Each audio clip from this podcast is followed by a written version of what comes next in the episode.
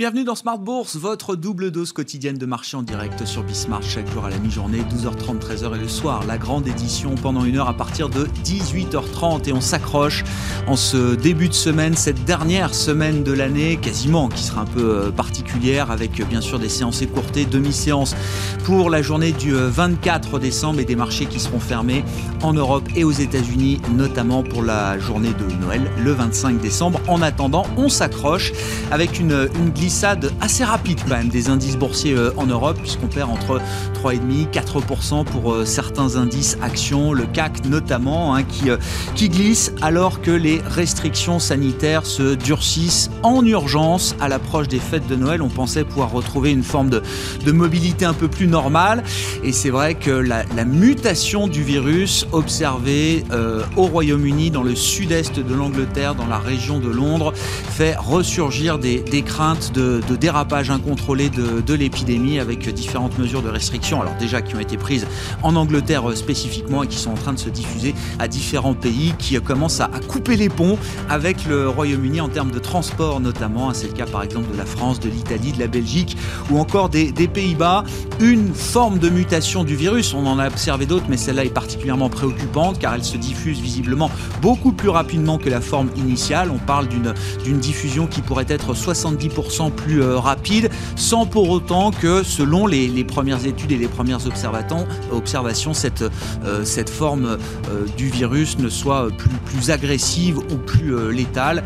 En revanche, ça reste une pression accrue qui est un petit rappel à l'ordre évidemment pour, pour les indices, alors qu'on attend quand même aujourd'hui la validation européenne du vaccin Pfizer BioNTech. La Suisse a validé ce même vaccin ce week-end et puis notons qu'aux États-Unis, le vaccin Pfizer BioNTech a déjà été validé ces dernières semaines. C'est désormais le vaccin Moderna qui a été euh, validé ce week-end par la FDA américaine. Et dans ce contexte, le plan de trading de la semaine sera très intéressant. Ce sera à suivre dans un instant avec Romain Daubry, les équipes de Bourse Direct avec nous chaque lundi et chaque vendredi dans Smart Bourse.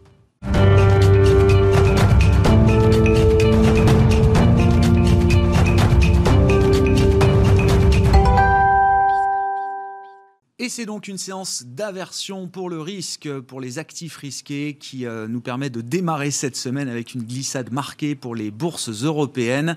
En attendant l'ouverture de Wall Street tout à l'heure, les infos clés à mi-séance avec Nicolas Pagnès depuis la salle de marché de Bourse Direct. Tendance dans le rouge à la mi-journée à la Bourse de Paris. Euh, le CAC 40 chute de plus de 3%. L'apparition d'une nouvelle souche de coronavirus au Royaume-Uni inquiète les investisseurs européens. Celle-ci serait apparemment plus contagieuse, ce qui a poussé Boris Johnson à imposer un confinement à Londres et dans le sud-est du pays. L'Allemagne, la France, l'Italie, les Pays-Bas et même le Canada ont de leur côté suspendu les vols en provenance du Royaume-Uni pour une durée de 48 heures. Un isolement sanitaire du pays alors même que celui-ci est dans la dernière ligne droite des négociations de l'après-Brexit qui s'arrête au 31 décembre prochain. Sur ce sujet, les investisseurs restent toujours en attente de nouveaux éléments alors que le sujet de la pêche semble être un des derniers points de friction. Les investisseurs européens qui suivront de près aujourd'hui la réunion de l'Agence européenne du médicament qui doit statuer sur le vaccin développé par Pfizer et BioNTech. Aux États-Unis, deux vaccins sont déjà en circulation, celui de Pfizer et BioNTech donc, mais aussi celui développé par Moderna, autorisé en fin de semaine dernière. Moderna qui dès ce week-end a organisé la livraison prochaine de près de 6 millions de doses sur le territoire américain. Aux États-Unis, toujours, les parlementaires semblent avoir réussi à s'entendre sur un plan de relance budgétaire.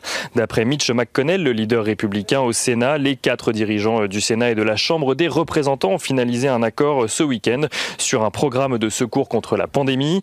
L'accord concerne un paquet d'aides de 900 milliards de dollars et intègre une aide de 600 dollars versée aux plus vulnérables, mais aussi des allocations chômage revues à la hausse aux environs de 300 dollars par semaine et enfin des aides conséquentes aux petites entreprises américaines. Le projet de loi doit d'ailleurs être voté aujourd'hui au Congrès, tandis qu'un porte-parole de la Maison-Blanche a fait savoir que Donald Trump ratifierait euh, la loi une fois votée. Côté démocrate, on se félicite de la nouvelle tout en prévenant que les démocrates pousseront pour de nouvelles aides après le 20 janvier, date de l'investiture de Joe Biden. Du côté des valeurs à présent à la Bourse de Paris, sur les 40 valeurs du CAC 40, aucune ne se distingue dans le vert à la mi-journée. Les plus fortes baisses sont signées Unibail, Rodamco, Westfield tout d'abord qui perd un peu plus de 10%, mais aussi euh, les bancaires, euh, Renault, Total, Airbus ou même Safran. Peu d'actualités sont à retenir aujourd'hui euh, du côté des valeurs donc à la Bourse de Paris, si ce n'est qu'Unibail, Rodamco, Westfield va céder des bureaux à la défense pour un montant de 213 millions d'euros et ICAD qui investit de son côté 163 millions d'euros dans l'achat de maisons de retraite en France mais aussi en Italie. Du côté des matières premières à présent, le pétrole s'échange à la mi-journée 49 dollars le baril de Brent tandis que l'once d'or s'échange 1850 dollars donc l'once et du côté de l'euro-dollar, celui-ci est à la mi-journée aux alentours des 1,21 dollars pour 1 euro. Nicolas Pagnès qui nous accompagne en fil rouge tout au long de la journée sur Bismart et dans les éditions Smart Bourse, évidemment depuis la salle de marché de Bourse Direct.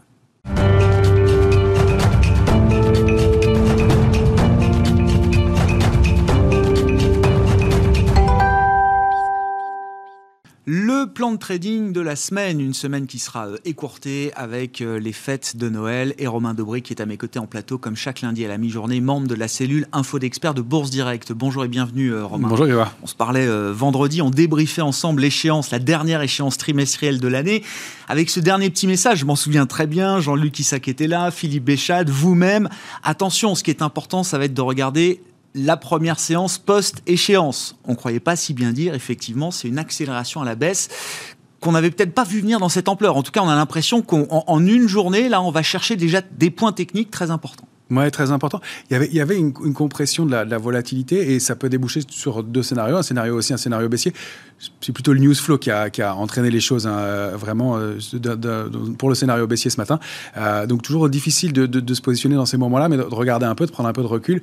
Euh, ce qu'on voit, c'est que ça reste quand même assez canalisé globalement. C'est un mouvement alors qui se fait avec des portefeuilles couverts, mais une position ouverte moyenne, c'est-à-dire qu'on arrive sur cette échéance avec 30 000 contrats futurs ouverts, ce qui est pas mal, mais c'est pas gigantesque. 22 000 pardon contrats ouverts sur les options euh, sur l'échéance en cours, ce qui est pas mal, mais c'est pas gigantesque.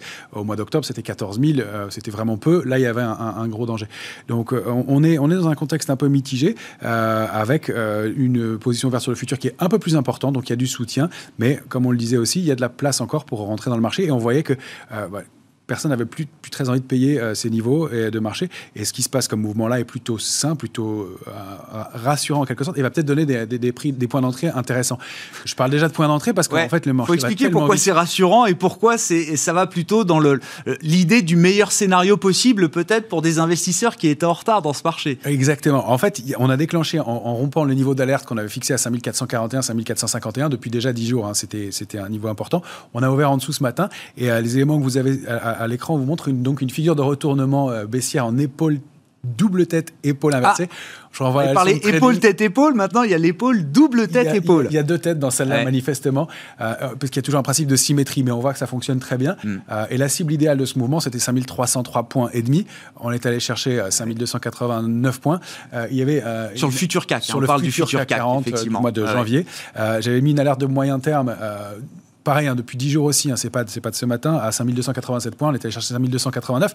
Euh, c'est pas, pas que je, pas que je suis très fort, c'est que le marché regarde les mêmes niveaux, on regarde tous les mêmes niveaux, et donc il y a, euh, y a vraiment un, un, marché qui est technique, et ça c'est rassurant. Donc un mouvement de baisse qui s'est fait de, de, de 3,5% à un moment, et on allait chercher 5289 points, on a déjà repris 70 points sur le futur CAC 40. Ça veut dire que certains ont trouvé opportun de rentrer sur ce marché. C'est pas que des rachats de vente à découvert qui, euh, qui font un, un rebond pareil. Donc c'est là où je vois un marché assez technique, un marché c'est rassurant parce que ça évite quoi Des phénomènes de panique finalement Si tout le monde est focalisé en priorité sur ces euh, niveaux techniques, sur ces indicateurs techniques de marché? D'une part, la nature de la baisse, effectivement, ce qui est un mouvement assez technique, on va chercher des cibles et on rebondit assez vite, alors qu'on pourrait aller chercher des cibles et s'arrêter. La nature et le mouvement même, le, mouvement lui-même, c'est-à-dire qu'on baisse pas d'un coup euh, en sell-off, en, baissant, c'est des mouvements très canalisés, très propres. Il y a eu euh, l'annonce, l'ouverture, on a ouvert avec un gap baissier, effectivement, signe de force baissière en début de semaine. Et puis la baisse s'est construite tout au long de la matinée pour aller chercher une cible graphique et rebondir. Donc c'est un marché qui est serein, c'est pas, on, ne vend pas tout le papier n'importe comment. Et puis on le voit aussi sur les actifs euh, en refuge ou les actifs qui sont des actifs défensifs a priori, qui ont beaucoup payé à l'ouverture et qui, alors c'est aussi un signe d'équilibre à mon avis, même si tout baisse maintenant, c'est que le pétrole, ok, puisqu'il y, a, une corrélation immédiate et une demande qui va être moins importante, donc le pétrole se retourne, d'autant plus qu'on arrivait sur des niveaux de résistance importants. On savait que c'est une très grosse zone de résistance, entre 51 et 53 sur le Brent, euh, c'était, c'était important. Et donc il y, a, du mal à, à franchir ces niveaux-là. On est allé chercher en excès en fin de semaine dernière. Et puis là, on retrace un peu. Les niveaux d'alerte sont loin. Sur le Brent, c'est 46, 70, 47, 10. On vaut 49, 80 à peu près. Donc ça, c'est un actif qui se comporte d'une baisse, euh, enfin d'un mouvement de baisse qu'on peut qualifier de normal. Pour les autres, ce qui est intéressant, c'est que quand on voit que le marché baisse et que l'or n'explose pas à la hausse, même s'il a, il a, il a, payé pas mal ce matin, à près de 2%, l'argent euh, prenait, lui c'est moins un actif refuge, c'est plus compliqué, mais prenait près de 5%. Quand on voit qu'ils sont repassés négatifs et qu'ils remontent pour l'instant, on se dit qu'il euh, y, a une recherche de liquidité et que les investisseurs vont chercher du, du, du, cash pour aller tenir des positions ou pour rentrer à meilleur compte sur des marchés ou sur des niveaux techniques intéressants. Donc on a, on a un ensemble de, de phénomènes qui prouvent qu'on est plutôt dans une phase euh, corrective qui est brutale, rapide, euh, et on parle déjà de, de niveau d'entrée alors que euh, vendredi C'est pas une phase de panique. Hein. C'est pas une phase de panique, en tout cas pour l'instant. Après, effectivement, c'est pour ça qu'on place des niveaux d'alerte. 5287 points, ce serait bien de le préserver en clôture et de pas aller en dessous parce que après, bah, si on, on, dézoome et qu'on regarde le, le, 40 sur horizon plus lointain, euh, on voit que euh, on, a on est loin du niveau d'alerte de long terme qui est, lui, situé euh, donc à 5000, euh, aux, alentours des 5000 points, 1973 points sur le futur CAC 40. Donc sur un CAC en vue trimestrielle, effectivement. Donc si on regarde le moyen terme. Exactement. Là, on, voilà, vous avez l'image de, long terme. Je remonte ce grand canal euh, en violet qui, qui montre l'évolution de l'indice CAC 40 depuis 2011 hein, au sein de deux bornes, donc un grand signe d'harmonie. On l'a bien réintégré ce niveau, ce, ce, canal. Et là, on voit que bon, les niveaux d'alerte sont de long terme sont loin. C'est 4000 1973, 5000 sur le futur. Il faudrait rompre ces niveaux en clôture pour considérer qu'on on, invalide le mouvement haussier. Donc il y a encore de, la place, même pour une correction plus marquée. Encore une fois, il faudrait mieux préserver ces niveaux de 5287 points. Mais euh, on, est, euh, c'est l'alerte de, de, moyen terme, mais on a encore de, la place avant. Donc je crois pas tellement qu'on a cassé ces niveaux tout de suite. Je pense que la réaction qu'on observe là maintenant, mais c'est très à chaud, c'est toujours difficile. Il faut, il faut regarder les marchés en clôture pour avoir une vraie idée de ce qui se passe parce qu'il y a beaucoup d'investisseurs absents. Euh, il y a, moins de liquidité dans cette période de fête de fin d'année. Exactement. Ah euh, on, a, on, a, une semaine qui va être tronquée. Il n'y a pas beaucoup d'éléments macroéconomiques. On réagit à un news flow. Euh, on, réagit donc de, de, façon un peu, plus, un peu plus brutale et on voit que les mouvements sont faits. Et la cible graphique que je vous proposais ce matin, le temps de l'écrire et d'envoyer le graphique, elle était touchée.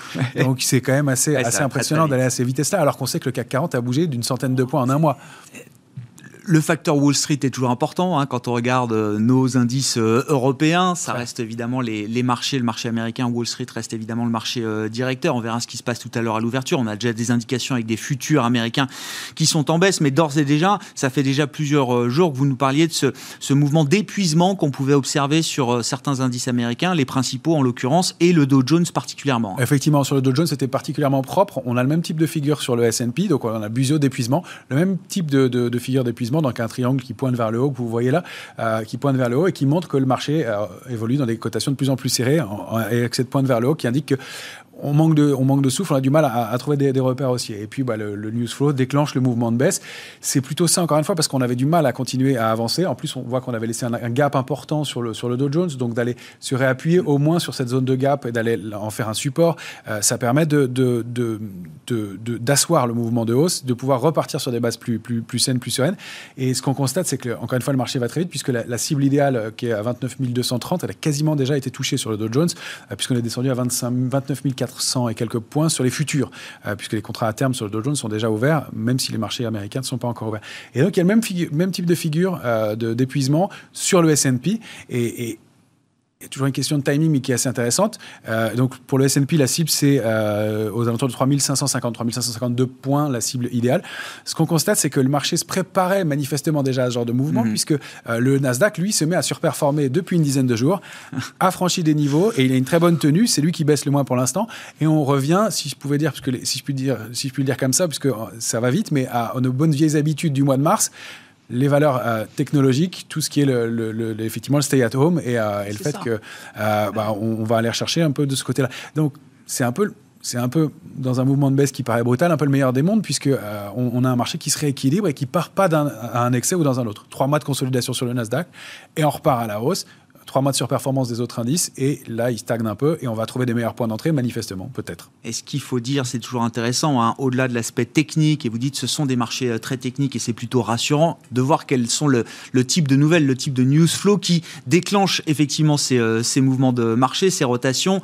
Ça reste l'aspect sanitaire toujours, plus que jamais. On parlera dans un instant avec Thomas Kosterk de, du package Covid qui est en train d'être voté au Congrès euh, américain. On comprend que cette nouvelle était déjà largement intégrée par les investisseurs. Par contre, ce que les investisseurs n'avaient pas venu, c'est une nouvelle forme de, de Covid qui euh, euh, inquiète à nouveau parce qu'elle se diffuse beaucoup plus rapidement. Et c'est vrai que la stratégie vaccin se retrouve un peu pris de court d'une certaine manière. Ouais, et, et, on a. Alors, est-ce qu'on est, est, lent à réagir? Et c'est peut-être là où il faut prendre du recul. est-ce qu'on est trop lent à réagir ou est-ce qu'on réagit assez sereinement Est-ce qu'on s'habitue à ce, nouveau mode de fonctionnement et ce, possible pandémie. Euh, c'est ça qu'on va pouvoir déterminer dans les jours qui viennent. Là, c'est encore trop tôt pour le dire. C'est pour ça qu'on se fixe des, niveaux d'alerte, qu'on regarde comment fonctionne le, marché. Mais oui, il y, a, il y a manifestement beaucoup de sérénité face, à, la nouvelle. Et effectivement, on voit qu'on on était de toute façon dans un système où on n'allait pas payer très fort euh, l'annonce euh, du, plan de relance. Même l'annonce de Moderna vendredi soir a fait accélérer un peu les marchés américains et ça, ça, ça, a retracé un peu derrière. On voit que voilà, il fallait, il fallait retrouver un nouveau souffle, reprendre, reprendre de, l'air et trouver des points d'entrée plus, plus, plus euh, normaux, plus, plus raisonnables sur le marché. de la même façon qu'on voyait sur, le, sur les secteurs qui avaient beaucoup payé, les secteurs bancaires, secteur automobile, des niveaux de résistance importants sur lesquels on arrivait. Je crois que Renault, c'était aux alentours de, de 38, 36, 60 pour la BNP. Ce sont des niveaux techniques qu'on aurait pu franchir en force, qu'on aurait pu passer en force. Là, le scénario est, d'un retracement. C'est plutôt sain pour l'instant de se comporter comme ça. Bon, pas grand-chose à dire de l'agenda de la semaine, si ce n'est que, si, hein, je le disais, jeudi, demi-séance euh, en Europe et marché fermé euh, vendredi. Ce sera le même schéma pour la dernière semaine de, l'année, la semaine prochaine. Hein. Exactement. Euh, on clôture donc à 14h à Paris. L'indice CAC 40 clôture à 14h. Les options fermeront à 13h55. Le futur CAC 40 à 14h. donc, séance écourtée, effectivement, jeudi. C'est à peu près le même schéma pour les, marchés américains. Donc, de demi-séance. Pas, pas énormément d'éléments macroéconomiques et surtout, le marché les regarde pas vraiment en ce moment, sauf sauf euh, bouleversement majeur, mais il n'y a, pas, a pas vraiment de, choses de ce côté-là. Non, on va se focaliser effectivement sur le, vaccin, cette forme mutante. Hein. Il y en a eu déjà euh, plusieurs identifiés, mais celle-là inquiète particulièrement avec des mesures de, restrictions sanitaires prises en urgence dans différents pays d'Europe, à commencer par le Royaume-Uni, la région de Londres ou encore le, sud-est de l'Angleterre et, et, les ponts qui sont en train de se couper pour quelques heures, quelques jours au moins avec le Royaume-Uni. Notez au passage que le sujet du Brexit, lui, est toujours en cours puisque les discussions se poursuivent au-delà de la dernière deadline qui avait été fixée par le Parlement européen à dimanche dernier. Merci beaucoup Romain. Romain Debré avec nous chaque lundi pour le plan de trading dans euh, Smart Bourse et le vendredi pour le débrief de la semaine, la leçon de trading, les équipes de Bourse Direct avec nous qui nous accompagnent sur Bismart chaque semaine.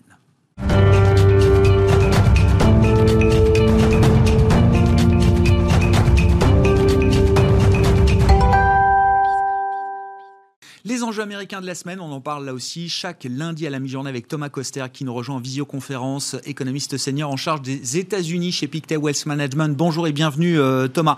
On, verra effectivement la, réaction de marché à l'ouverture de Wall Street tout à l'heure sur l'idée que le Congrès vote aujourd'hui un paquet Covid après le, compromis qui a été trouvé euh, ce week-end. On parle d'un package au total de, de 900 milliards de dollars avec en plus tout le volet du financement, de la continuité du financement des administrations fédérales pour éviter un, un Donc là, on parle d'un paquet de 1,4 trillion de dollars. Sur le paquet Covid, qu'est-ce qu'on peut retenir de cette enveloppe qui va être mise à disposition des euh, chômeurs, des gens les plus précaires et des petites et moyennes entreprises américaines, notamment, euh, Thomas?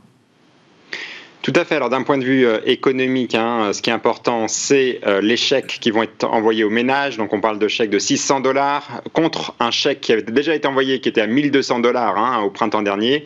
Et aussi, et de façon importante, euh, les allocations chômage avec un supplément fédéral de donc de 300 dollars par semaine et ça jusqu'au mois de mois de mars. Hein. Donc ça, ça représente environ, d'après mes calculs, 270 milliards de dollars.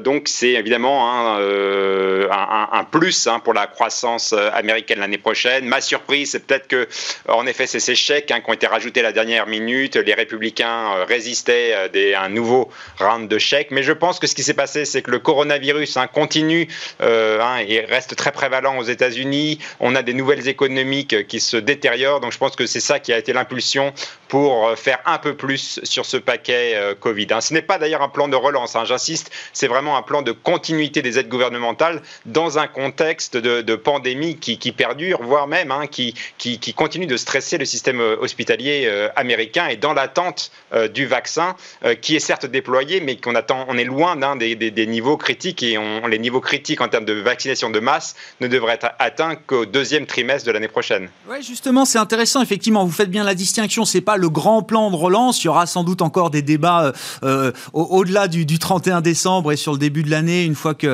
l'administration américaine démocrate sera totalement euh, installée. On est sur la continuité d'un plan de soutien avec quand même l'idée d'un stimulus positif pour la croissance américaine. Est-ce que ça peut d'ailleurs compenser, neutraliser l'idée un peu négative qu'on avait de la conjoncture américaine de manière très immédiate sur cette fin d'année et le début de l'année prochaine, Thomas? Alors, je pense que le scénario pour l'année prochaine, ça reste euh, le scénario de vaccination de masse. Et d'ici la fin du printemps et le début de l'été, on devrait avoir un, mini boom de la consommation. Hein.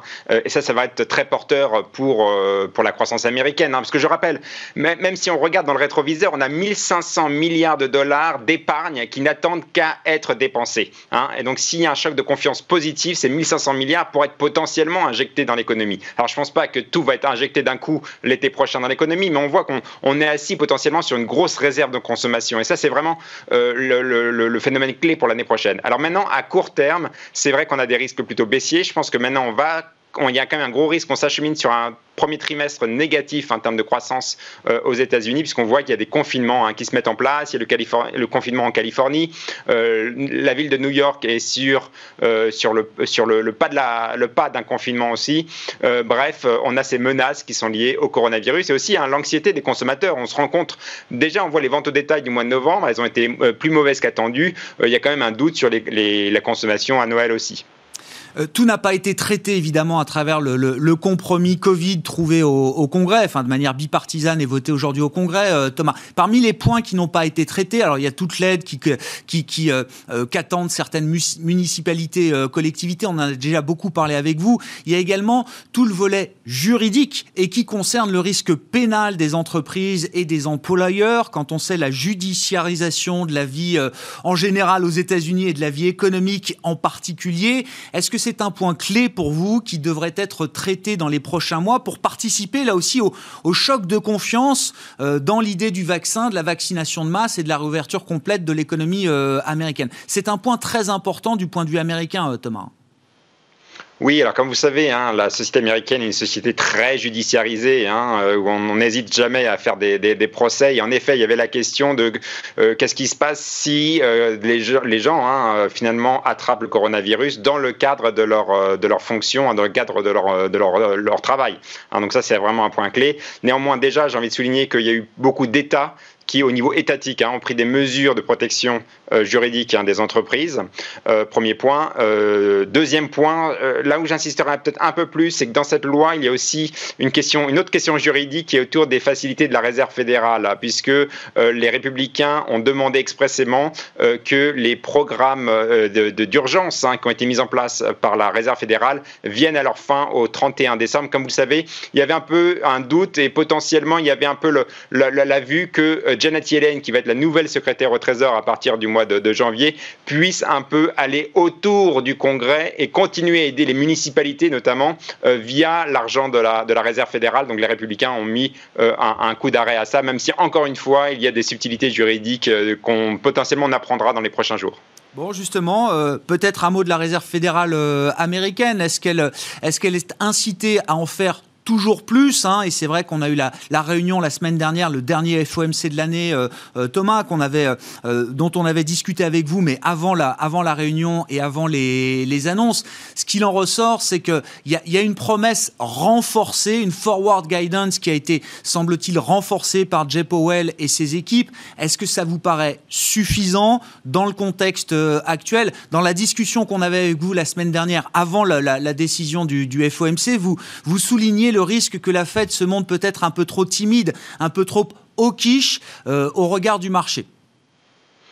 Tout à fait. C'est vrai qu'on n'a pas eu euh, le fameux Operation Twist, hein, c'est-à-dire euh, l'achat d'obligations de, de, de, plus long terme. Hein. Donc la Fed a préféré finalement donner un signal de continuité euh, du QE, notamment que ça continue peut-être potentiellement même jusqu'en 2022. Hein. Euh, alors maintenant, je pense qu'elle a quand même gardé la porte ouverte euh, pour de nouvelles, euh, un nouveau QE, notamment au premier trimestre, si les cas de coronavirus et si aussi le paquet fiscal a du mal à vraiment nourrir la croissance économique américaine. Donc donc euh, je pense qu'on a toujours la porte ouverte vers plus de QE euh, au, premier euh, trimestre. Aussi potentiellement, je pense qu'il n'est pas impossible que la Fed finalement cède au marché et fasse Operation Twist. Au même moment, on voit, notamment dans la presse, on a vu Kaplan, hein, un gouverneur du Texas, qui se montre très inquiet hein, de, la, fuite en avant de la Fed, hein, puisque on voit en effet une Fed qui est extrêmement accommodante, voire même qui ne montre pas de signe le, de retirer la et d'enlever l'accommodation malgré une potentielle reprise l'année prochaine.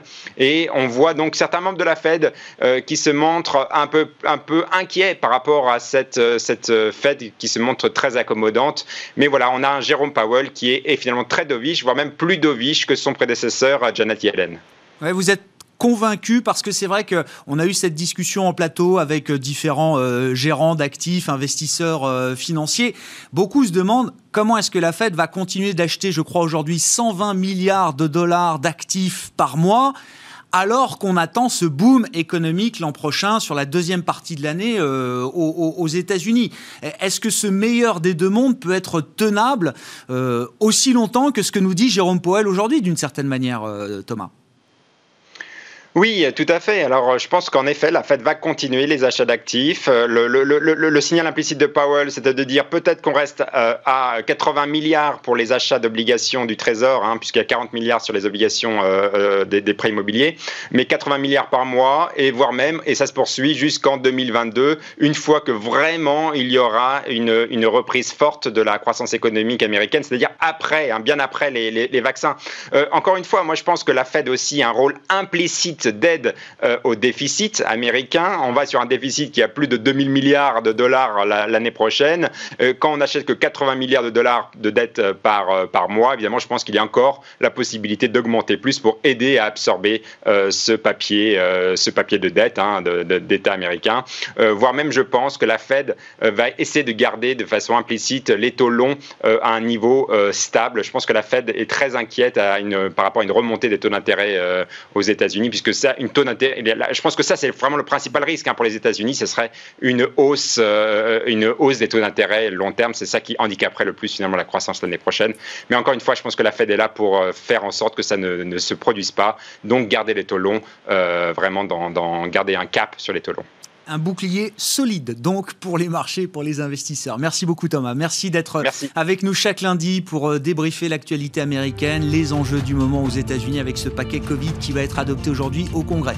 Thomas Kosterg, économiste senior en charge de suivre les États-Unis, bien sûr, chez Pictet Wealth Management à Genève.